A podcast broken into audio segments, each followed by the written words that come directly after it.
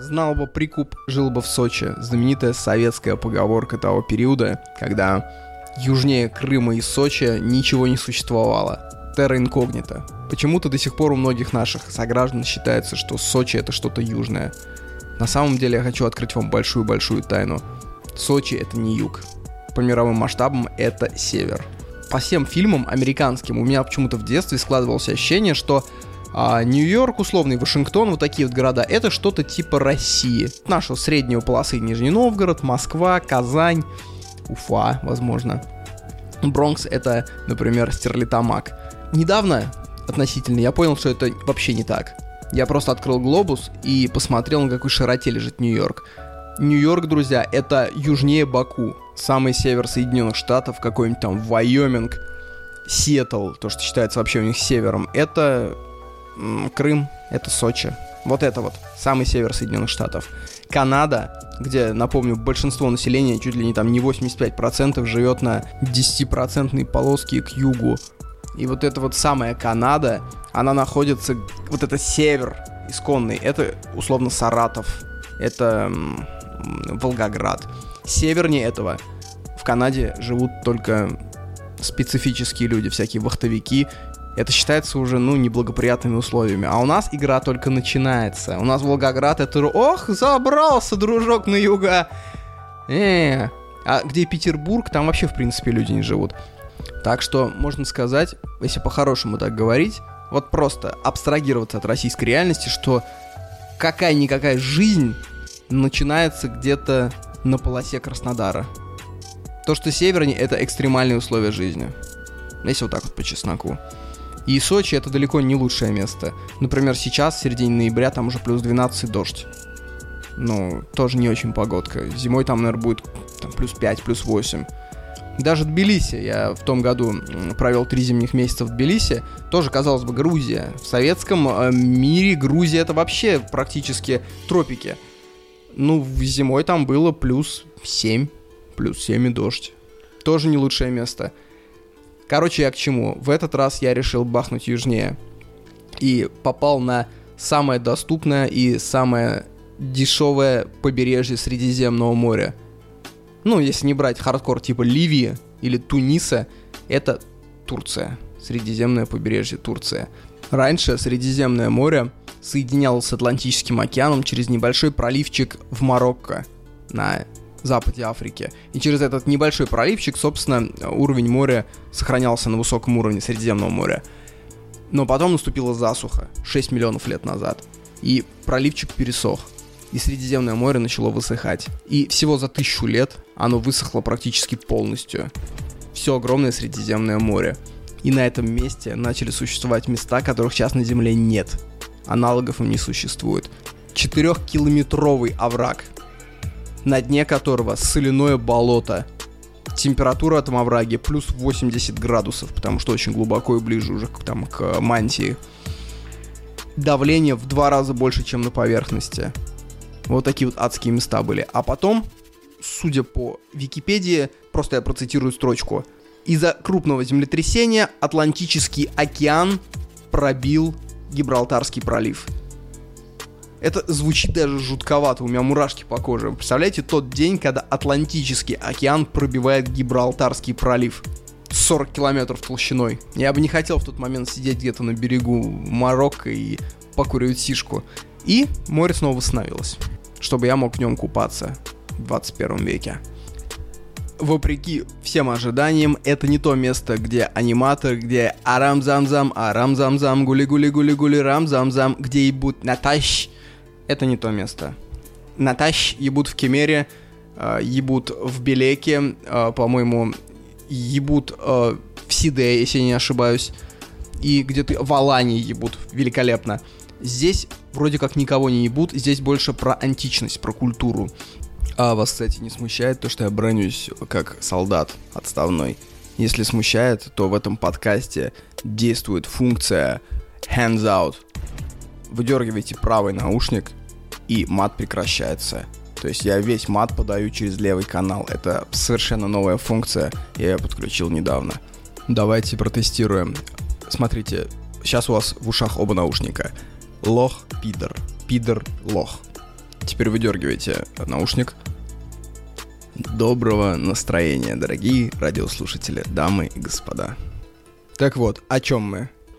Например, а, когда я только готовился сюда ехать, я нашел случайно на одном форуме чувака, который живет в соседнем городке за 70 километров. И знаете, как он развлекается? Он берет маску для снорклинга. Это такая маска э, с трубкой. То есть он не погружается глубоко, а так, на полметра. И он плавает о, около этого городка, и он находит э, остатки древних амфор. Древнегреческих. Вывести он их не может, разумеется, по закону за это пятки отбивают. А, но он может отнести это, например, в местный музей. И там ему дают расписку, что он действительно нашел там амфору третьего века до нашей эры.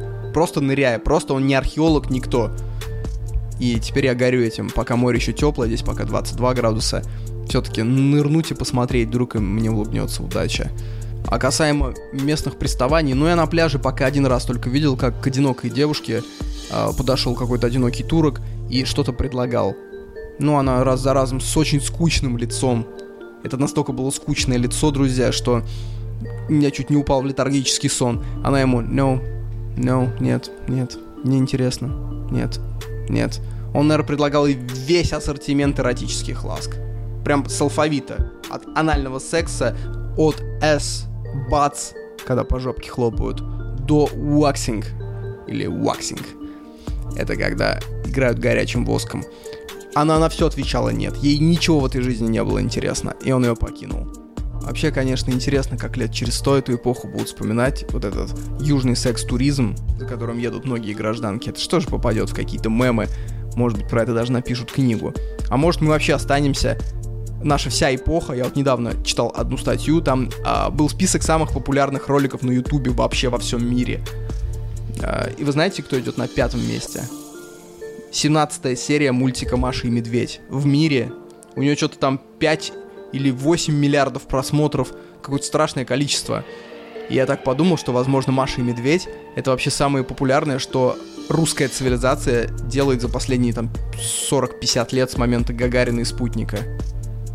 Будет обидно, да, что мы тут думаем, он там Пелевин, путинизм, пусирает, все вот это. А окажется, что мы войдем как одна строчка будет про эту эпоху. Была снята 17 серия мультика «Маша и медведь». Это была знаменитая эпоха Маша-медведизма. И вы всю жизнь в ней прожили, не зная того сами.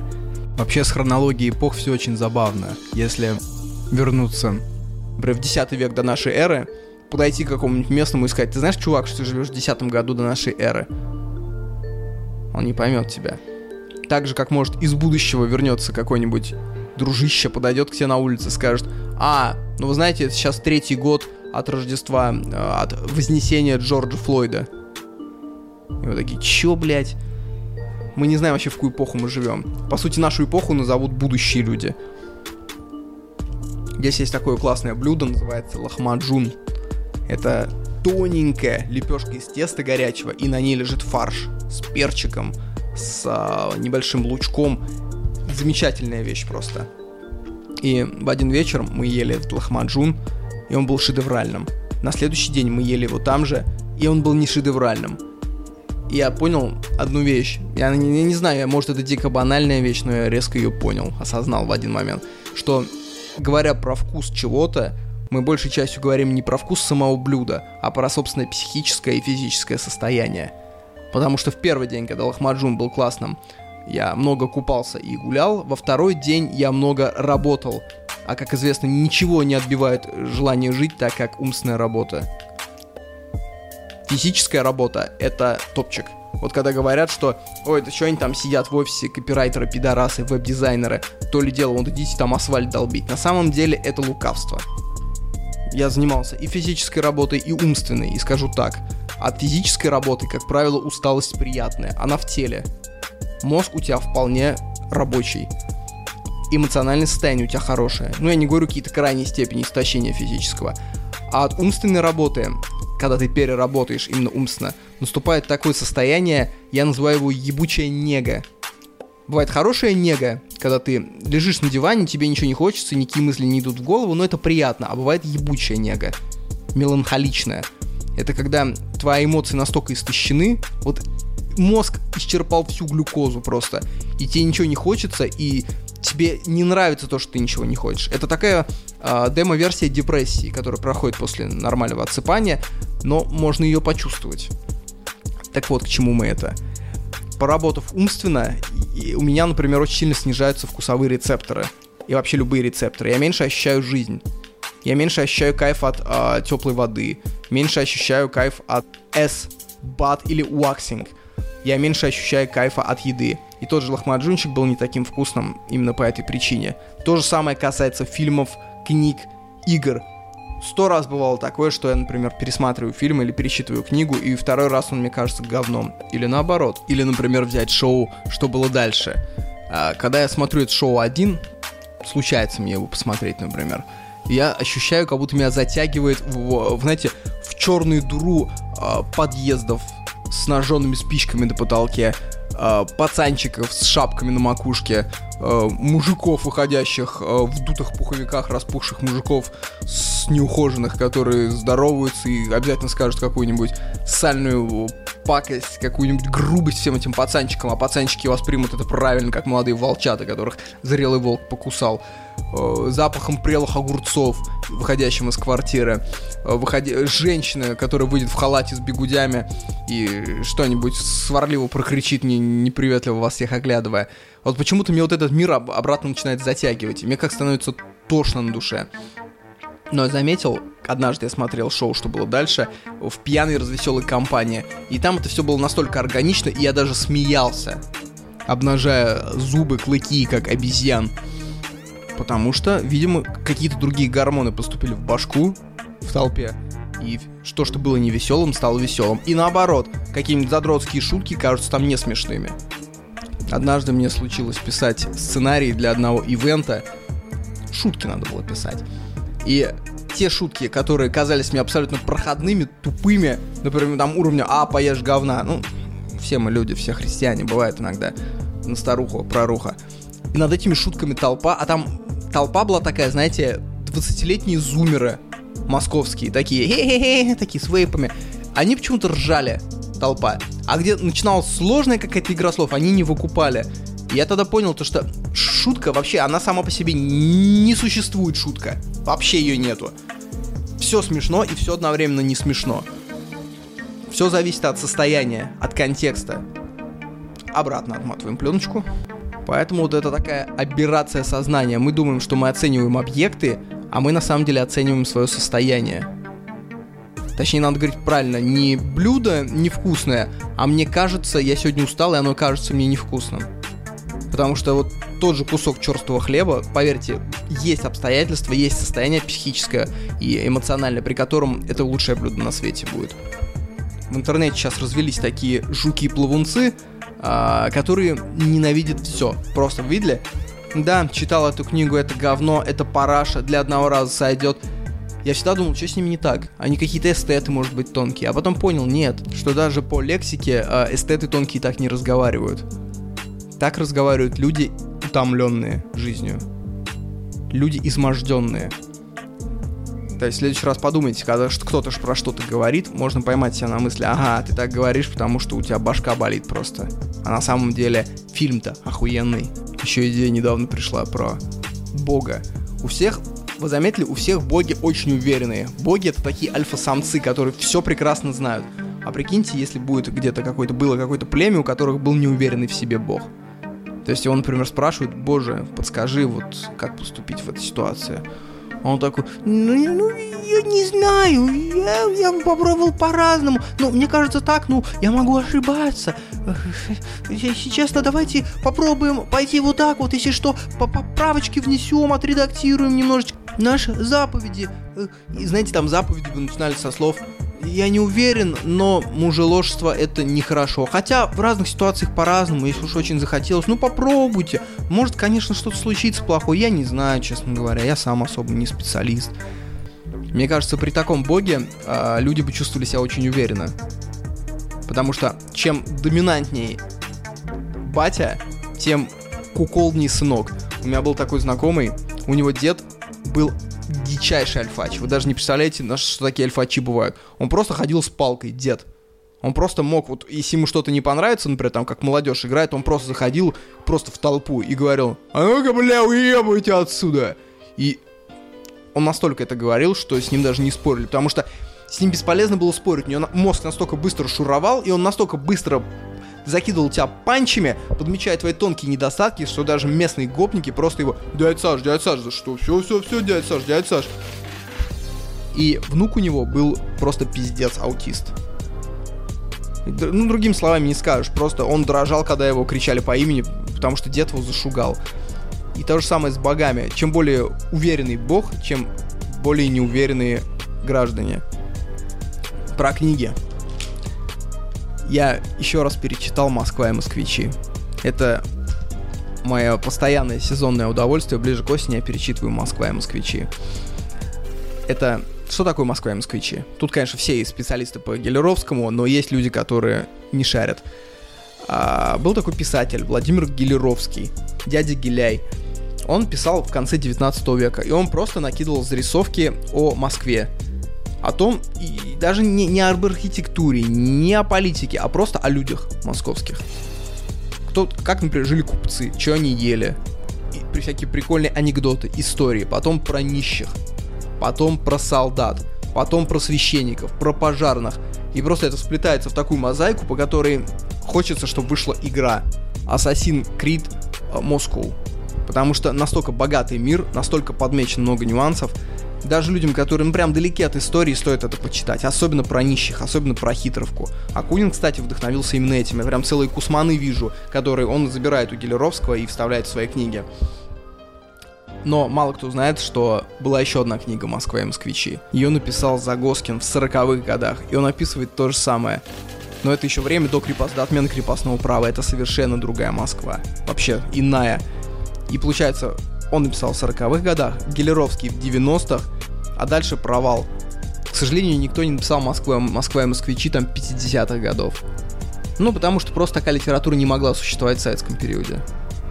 Потому что тот же Гелеровский, он дичайше хейтит просто э, строй Российской империи. Описывает там коррупцию, нарушение прав человека. И косвенным образом это свидетельствует в пользу Российской империи. Потому что если ты можешь в открытой печати хулить коррупцию, хулить нарушение прав человека в собственном государстве, ты уже живешь не в тоталитарном государстве.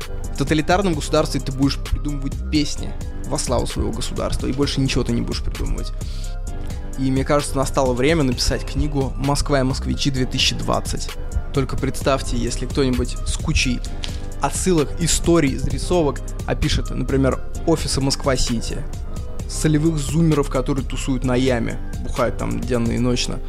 Вот эти вот исповеди успеха ВКонтакте, везде, которые расплодились последние годы. И вокруг этого культура, которая появилась, что предприниматель больше это не такой кабанчик в кожаной куртке, который мечется по черкизону, а такой молодой человек ботанистого виду, вида овчинников. Такой очки, рука, указательный перст, который в тебя втыкается с экрана, э, рубашечка, может быть даже э, свитшот какой-нибудь, он где-нибудь стоит в Калифорнии обязательно. Он немножко стеснительный, но у него внутри кипит энергия преобразования этого мира к лучшему.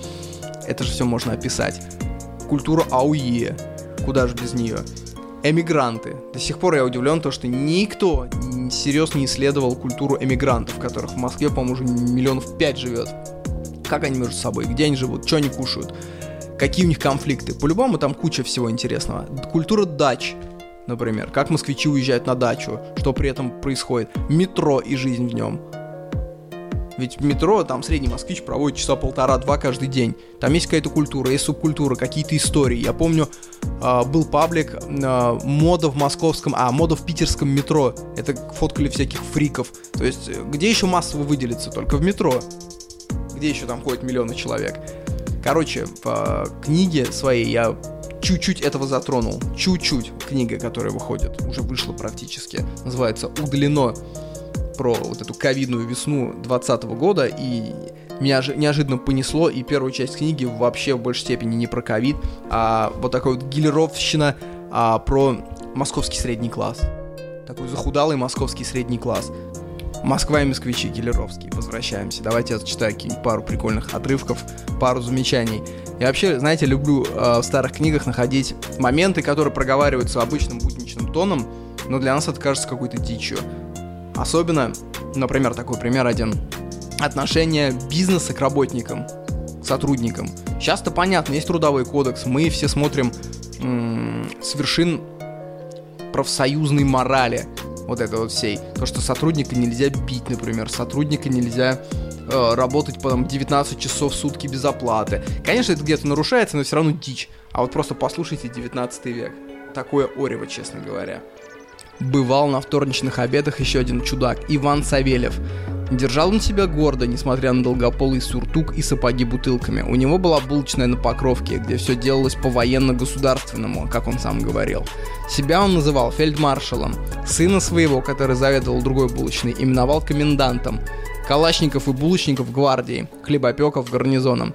Наказание провинившимся он никогда не производил единолично, а устраивал формальные суды. Стол покрывался зеленым сукном, ставился хлеб с серебряной солонкой, а для подсудимых приносились из кухни скамьи. Наказания были разные. Каторжные работы, значит отхожие места и помойки чистить. Ссылка, перевод из главной булочной во вторую, арест заменялся денежным штрафом. Просто чувак создал себе альтернативную вселенную, в которой своих э, сотрудников по большому счету заставлял играть в какие-то ролевые игры. Это как представляете сейчас какой-нибудь там компании, ну, возьмем какой-нибудь Билайн, какой-нибудь руководитель московского офиса просто придумает играть, например, в Древний Рим, себя назначит императором, сделает сенат из руководителей там отделов продаж, а, и будет у него а, патриции, это старые сотрудники там какие-то, и будет у него просто плебс сраный. Это всякие вот эти, которые стоят в киосках, продают в симке, и просто плебс будет требовать на коленях хлеба. А те, кто меньше всех продает за месяц, они будут назначены гладиаторами и будут устраиваться бои с э, дикими собаками с помойки, с бомжами. Но, кстати, не стоит думать то, что в 19 веке э, рабочих унижали только в России. Вообще не только. Вот, например, в викторианском Лондоне Тогда была промышленная революция, и куча народу приезжала, ну, из деревень в города. И, ну, ночлега всем не хватало, естественно. Зарплаты были копеечные, работали по 16 часов. И было так называемое сидячее место, можно было снять а, для ночевки, чтобы не замерзнуть на улице. Но попробуйте поспать сидя, это тяжело. И знаете, что делали? Просто навешивали вот так вот веревку вдоль помещения, и на эту веревку вот так вот ложились животом, как э, белье на вешалке, знаете, как хозяйки сушат раньше, слушали в, дв- в двориках. И вот так вот работяги просто спали на животе, на веревке. Попытайтесь как-нибудь. Это интересный опыт, чтобы погрузиться в 19 век. Еще у Гелеровского нет-нет промелькивает рэп. Я так понял, в 19 веке вообще песенность создавала что-то типа речитатива. Разумеется, это шло от духу, от души. У меня сейчас, к сожалению, я не взял с собой книгу, она вышла тиражом, там что-то 300 экземпляров, тоже про трущобы, про трущобную жизнь. И там прям конкретно рэпчик 19 века. Давайте так, я вернусь в страну, которая дала миру Достоевского, Чайковского, вакцину от ковида, и где-то в мае-июне засунув подкаст рэпчик оттуда. А пока гелеровский рэпчик. Трущобы. Вечер. Комнатка 15 квадратных метров, там 30 человек спит. Гнилой дух, естественно. Мало кто моется, носки, трусы, а кон нету. Тяжко. Полуголодные все. И вдруг начинает кто-то запивать. Запивать, понимаете? Такой похмельный, недосыпный, злой рэп. Пожалуйте сюда, поглядите-ка, хитра купецкая политика, ни хлыщ, ни франта, миллионщик, фабрикант, попить, погулять охочий, на каторжный труд на рабочий, видом сам авантажный вывел корпус пятиэтажный, ткут, снуют, домотают, тысячи людей на него одного работают. А народ-то фабричный, ко всякой беде привычный. Кости до кожи, да испитая рожа. Плохая кормежка, да рваная одежка Подводит живот до бока у рабочего паренька.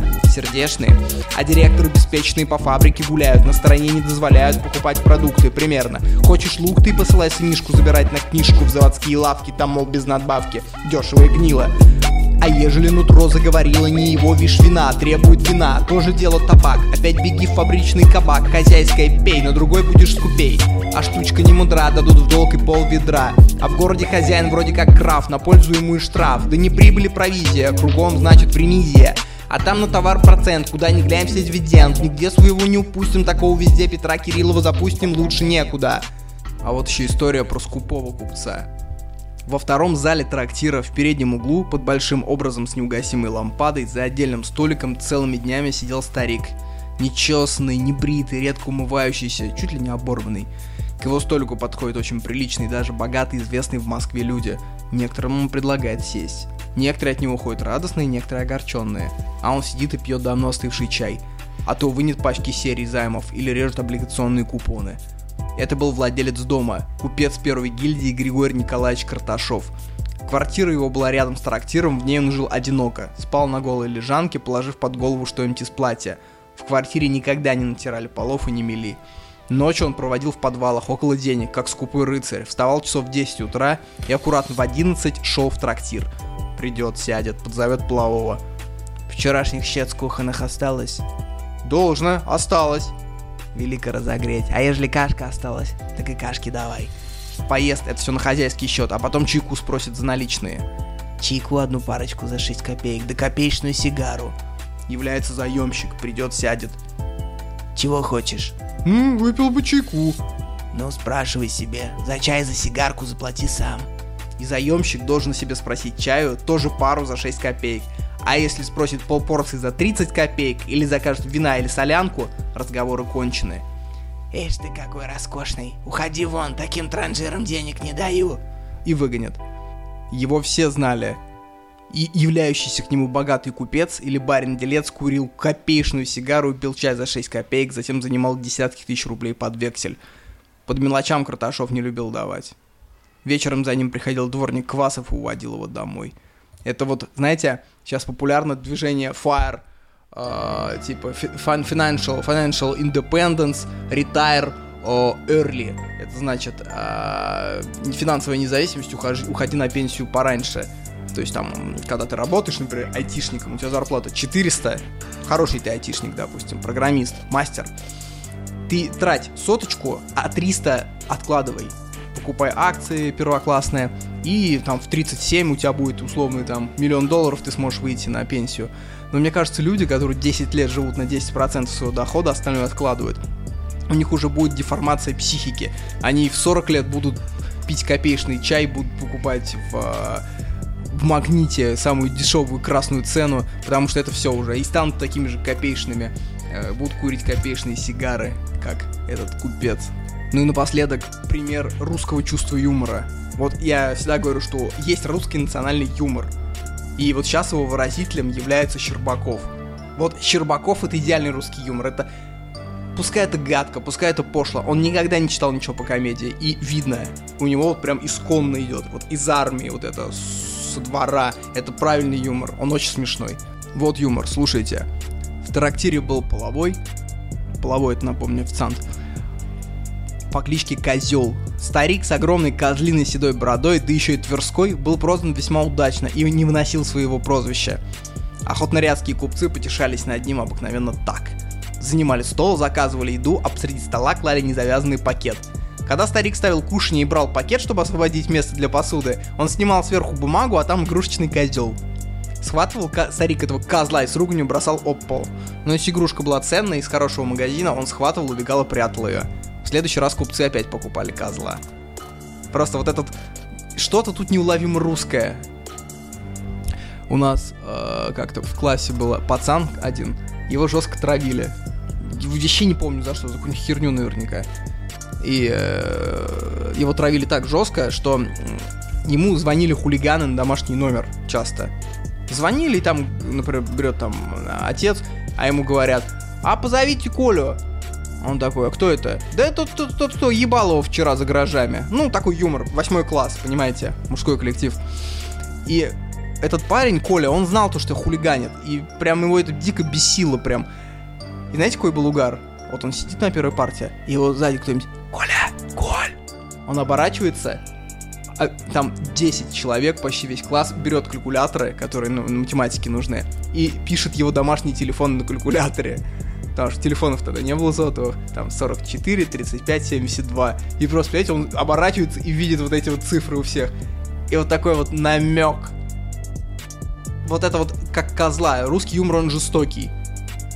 Он жестокий, но, сука, смешной. Это такая э, смех твоей темной стороны души. Но это опять-таки смешно, пока над тобой так не угорают, понятное дело. Но эх, разгулялись. Давайте еще один отрывочек. Существовала Раньше все, всю Москву заливало дождями, дренажная система была плохая, понятное дело. И вот представьте себе, после такого дождя едет карета с новобрачными. Едет по этим всем переулкам и вдруг видит гигантскую лужу просто метров на 100 длиной и непонятно какая там глубина. И ничего не понятно, где там можно проехать. И тут подходят мальчишки, местные лоцманы. Мальчишки эти изучили лужу, узнали, где можно проехать, где прям глубоко, где норм. И они за какую-то плату просто проводят по луже карету с новобрачными, чтобы они там не вмазались и не встряли в такой святой день. Каков бизнес? Ну, давайте все шутки в сторону. Поговорим про тему, которая давно никто не говорил. Ковид. Не ожидали, да? Окей. Я нашел великолепный документ про ковид. Суперскую брошюрку просто.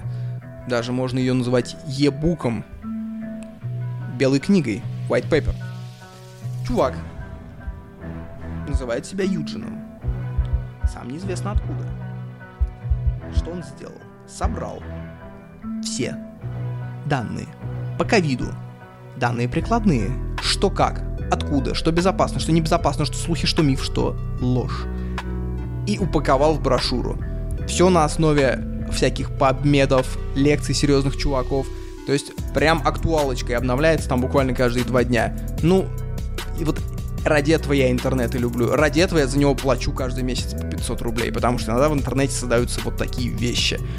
Э, какой-нибудь аматор, чувак, начинающий, просто берет и делает вещь, которую не может сделать Министерство здравоохранения ни одной страны.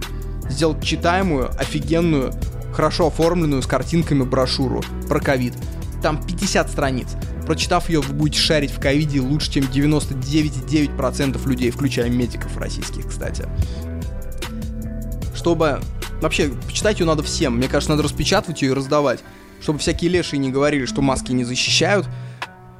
Вот я хочу просто рассказать пару моментов из этой брошюры. Ссылку на нее, конечно, оставлю. Респект пареньку, который это сделал. Может, кстати, это мужичок уже. Говорят так. Ой, да мы все все равно переболеем ковидом. Да чё там, зачем защищаться? Во-первых, большая разница, когда ты переболеешь ковидом. Одно дело переболеть, когда больницы переполнены, и тебе положена только стоячая госпитализация или госпитализация на турнике, понимаете, можно даже изобрести. Ты просто места, места настолько мало, что просто тебе дают турник, ты подтягиваешься, и ты госпитализирован на турнике.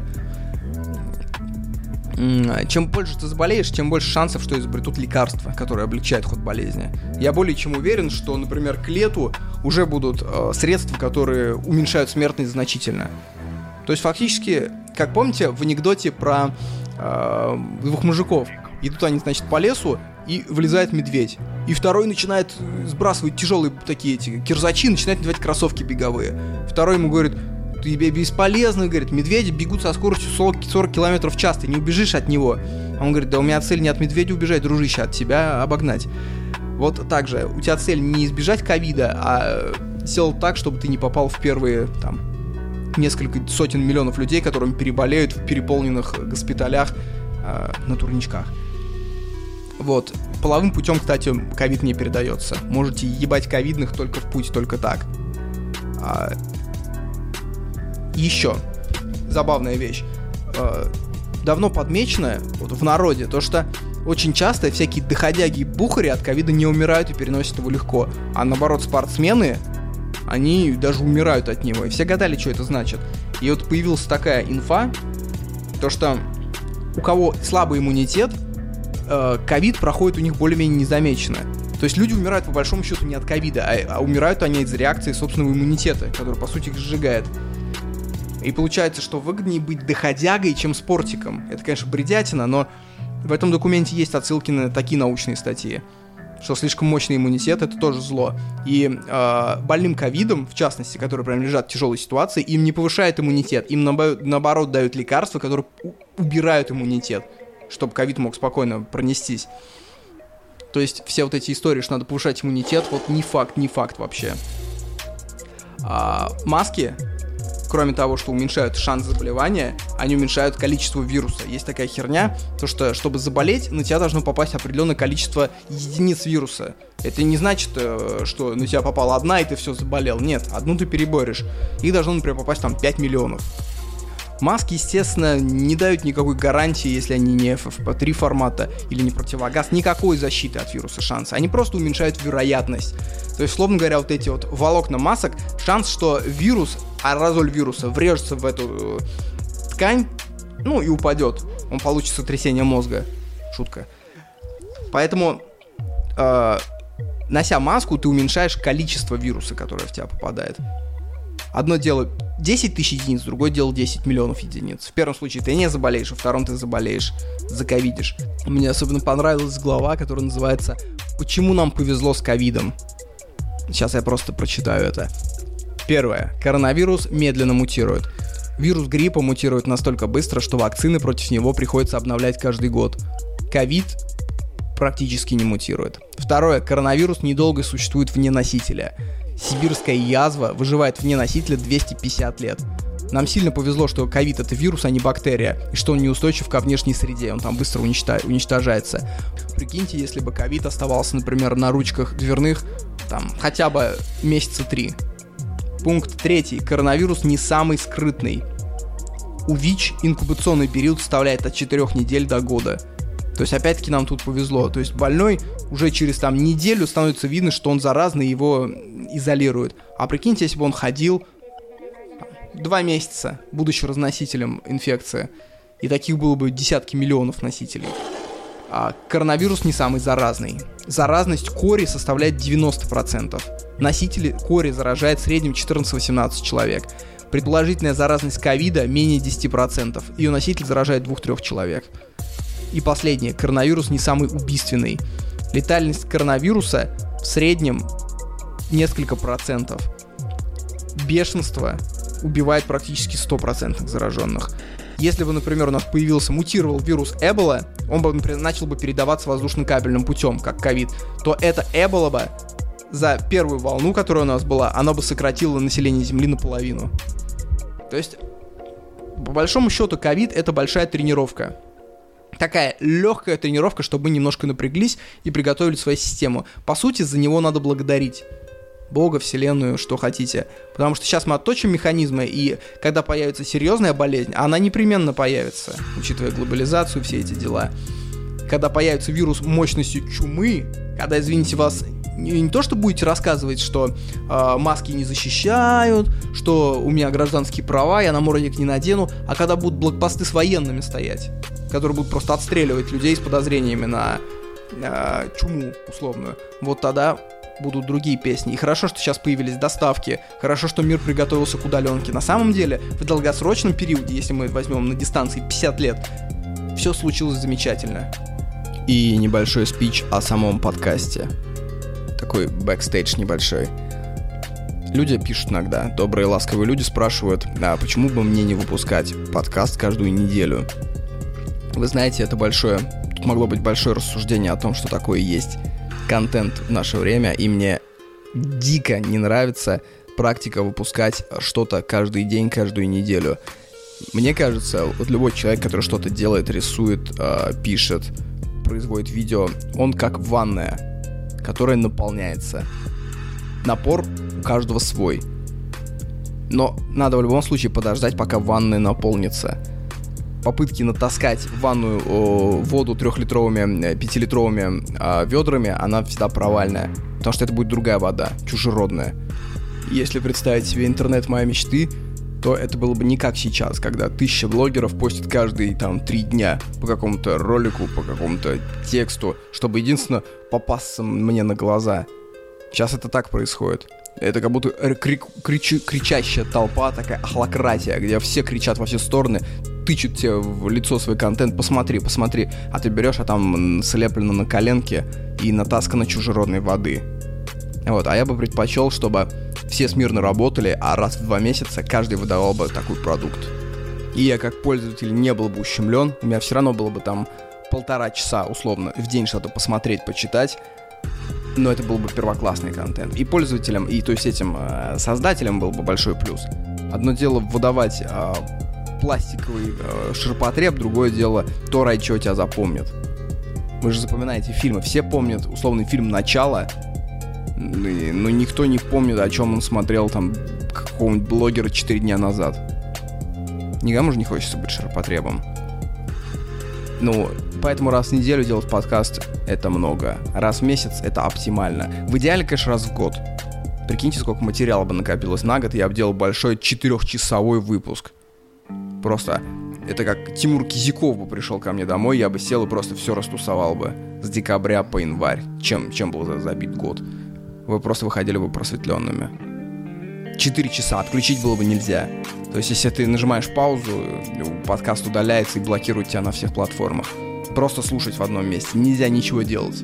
Не прыгать, не бегать, чисто сидеть в темной комнате, в, в салоне депривации. Ты будешь лежать в воде, температура своего тела, в абсолютной тишине и просто будет слышаться подкаст 4 часа мой. Как вам такая идея, друзья? Мне кажется, люди после этого были бы переформатированы. Исчезло бы насилие, в том числе домашнее. Люди перестали бы травить кошек, собак, резать свиней, давить червей дождевых. Все бы стали есть рыбу по вечерам, отжиматься, бегать, кататься на велосипеде, заниматься разрешенным в Российской Федерации сексом. Вы же помните, S-BAT, ваксинг, Ладно, я чувствую, заебал уже вас всех. Я сам себя уже подзаебал. 40 минут. Как урок, получается. Еще 4 минуты и прозвенит звонок. Но он будет, помните, первый звонок всегда для учителя.